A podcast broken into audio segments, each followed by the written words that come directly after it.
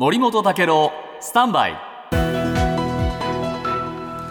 長官読み比べです、今日毎日新聞一面トップの記事。アメリカ軍は、えーオスプレイ、えー墜落事故を受けて、えー海兵隊海軍の別型機も含めてすべてのオスプレイの飛行を停止すると発表しました、はい。えーこれね、2022年にもですねクラッチのお不具合で、えー停止っていうのもあったんですが、えー当時は海兵隊やあそれから海軍は飛行停止は同調しておらず、今回の全面停止、異例の措置、まあ、こういうふうに言ってるんですね。しかし、えー毎日新聞のこれ、えー中で、えー沖縄の方がこう言ってます。日本政府の要請に従ったんじゃなくて、アメリカの判断で飛行を停止したんだ。結局、アメリカ主導で物事が動いてるんだよと言ってるんですね。でそれを象徴するように朝日新聞、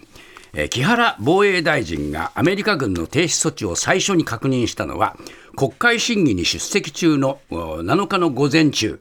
えー米軍のホームページ上で発表があったという連絡を事務方から受けたからだという。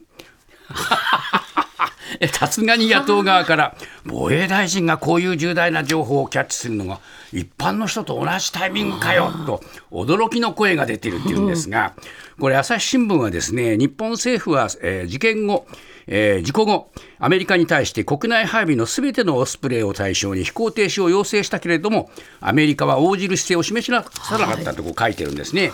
しかし、毎日新聞はですね、日本政府は事故の翌日、えー安全が確認されてから飛行するようにアメリカ側に要請したが、飛行停止は明確には求めなかったと書いてるんです。つまり、もうこれ形で日本はですね、アメリカの立場を考えて、弱い立場を最初から示していたということになるわけですね。これが象徴です。